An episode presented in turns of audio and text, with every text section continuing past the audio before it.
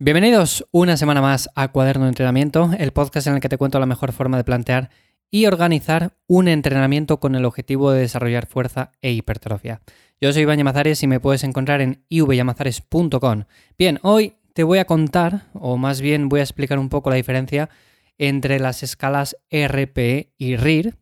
Son dos escalas que me parecen súper importantes a la hora de autorregular bien un entrenamiento. De hecho, es cierto que cuando llevamos algunos años ya entrenando, que tenemos cierta experiencia, pues tampoco es muy necesario continuamente estar diciendo, vale, pues aquí tengo que llegar a un RIR 1, un RIR 2 o tengo que quedarme con un RPE 9. Bueno, no hace falta quizás hilar tan fino, pero sí que es cierto que yo siempre recomiendo cuando empezamos a entrenar, va a costar porque no es algo que pillemos de un día para otro, pero sí ir iniciándose poco a poco en este tipo de escalas en las cuales pues autorregulamos mejor el entrenamiento. Porque es muy sencillo decir, venga, pues tienes que llegar cerca del fallo siempre. Bueno, sí, si llevo ciertos años entrenando, sé que voy a llegar cerca de ese fallo casi siempre y no me hace falta estar contando continuamente el RIR, historias de estas. Pero es interesante más que nada porque así podemos conocer o tenemos algo a lo que atarnos, algo con lo que podemos medir de una manera un poco más objetiva el progreso. Bueno, ¿qué son esto de las escalas RP y RIR? Que alguno me lo habéis comentado. Bueno, no dejan de ser escalas de esfuerzo percibido que podemos utilizar simplemente para autorregular el entrenamiento según van pasando las semanas. Sabéis que para mejorar en el entrenamiento de fuerza hace falta ir poco a poco, bueno, haciendo una sobrecarga progresiva, llegando cerca del fallo muscular en cada serie, bueno, haciendo series efectivas en definitiva, y estas escalas lo que nos ayudan principalmente es hacer una progresión más o menos en la cual sabemos que estamos cerca del fallo, por lo menos ir anotando todo eso. Podemos estar en ciertos ejercicios un poco más lejos, en algunos otros un poco más cerca, podemos tener ciertas semanas en las cuales llegamos más al fallo, otras semanas en las cuales estamos un poco más de acondicionamiento, estamos más lejos del fallo. Entonces, estas escalas nos ayudan principalmente a eso, es cierto que se pueden diferenciar, tienen algunas diferencias bastante notables, pero la idea que quiero transmitirte es que son dos métodos fáciles de utilizar y que te van a ayudar mucho. Escala RPE, ¿en qué se basa? Bueno, la RPE se basa, vamos a poner por decir algunos números un poco fijos, de 5 a 10. Bueno, pues tenemos una escala del 5 al 10 en la cual el 5 es el mínimo esfuerzo percibido, por ejemplo, estar caminando, que podemos estar hablando tranquilamente, o un esfuerzo en el cual estemos levantando una carga, pero tampoco requiere de mucho esfuerzo, y luego se va incrementando al 6, 7, 7,5, 8, 9, 9,5 y 10. El 10 en la escala RPE sería el esfuerzo máximo, por ejemplo, una repetición máxima, o por ejemplo llegamos a hacer 10 repeticiones pero no podemos hacer ninguna más. Si nos pasamos a la escala RIR, que a mí me gusta bastante más sobre todo enfocada en el entrenamiento de fuerza, si ponemos los mismos números, de 0 a 5, el 5 tendríamos que es un esfuerzo en el cual también le podemos hacer de manera holgada. O sea, por ejemplo, podemos hacer 5 repeticiones más cuando terminamos la serie. Si hablamos de un RIR 4, podríamos hacer 4 repeticiones más al terminar la serie. Como sabéis, esto no son series efectivas como tal, sí que es cierto que en algunas partes del mesociclo podemos hacerlas porque yo que sé, estamos en un momento en el cual queremos entrenar un poco más flojo, tenemos algún ejercicio en el que tenemos algunas molestias, bueno, pues tenemos un RIR más alto, entonces seguramente esté por esos rangos, 4 o 5, y luego si nos vamos acercando al RIR 3, RIR 2, RIR 1, esto ya es cuando estamos dejando en recámara una, dos repeticiones, y aquí ya estamos cerca del fallo. ¿Cuál sería el fallo en esta escala? Sería RIR 0. Normalmente cuando tenemos cierta experiencia ya, el RIR debería estar entre 0, 1 o como mucho 2 en la mayor parte de series. O si nos vamos a la escala RPE, tendría que ser 9,5, 9, 10, 8, pero por ahí andaría la cosa. Luego el resto de series, las cuales nos mantenemos o bien en un RPE 6, 5 o en un RIR 4, 5, pues estaríamos hablando de series de aproximación, series de calentamiento y que tampoco cuentan para las series efectivas. Sabéis que si tenemos que hacer más o menos unas 20 series efectivas por grupo muscular cada dos sesiones de entrenamiento, por ejemplo, si es una frecuencia 2, pues estamos hablando de series efectivas, evidentemente, no estamos hablando de series de calentamiento mezcladas con series que estamos haciendo ya cerca del fallo y todo esto. Entonces, bueno, hay que contar las series efectivas y el resto son series de calentamiento. Pero bueno, como digo, a todo esto se le pueden dar muchas vueltas porque evidentemente el entrenamiento es lo que tiene, muchas variables y podemos diferenciar diferentes etapas a lo largo del año. Yo he habido etapas en las cuales entreno con un RIR un poco más alto, me mantengo quizás a dos, tres repeticiones antes de llegar al fallo porque tampoco quiero estresarme mucho en esa época.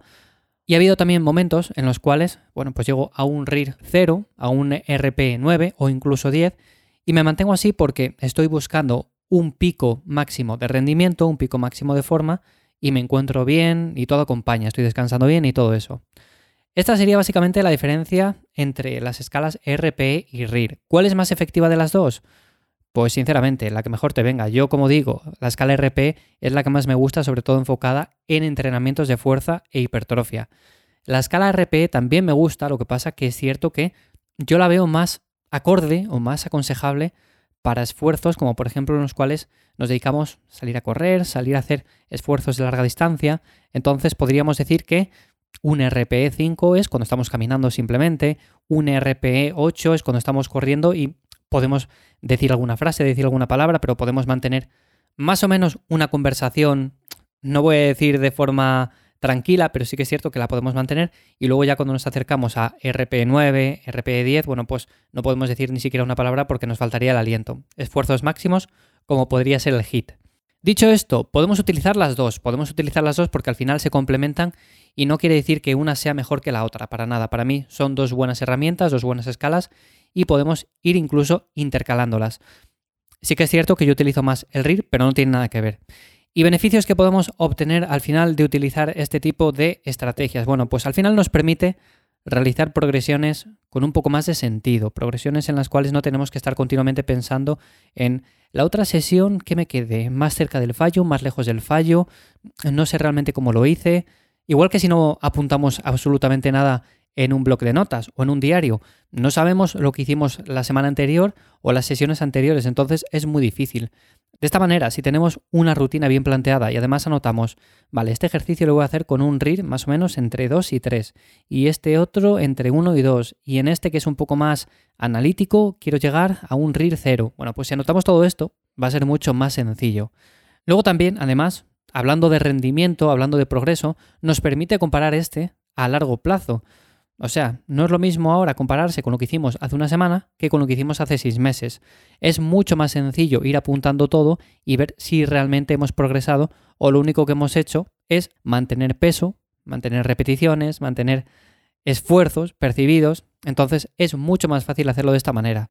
Como digo, habrá bloques en los cuales trabajemos a un RIR o RPE un poco más flojillo, no va a pasar nada, y otros en los cuales estemos en un pico de forma máximo, nos encontraremos con energía, estemos comiendo bien, descansando bien y estemos dándolo todo con buena intensidad en cada serie de entrenamiento.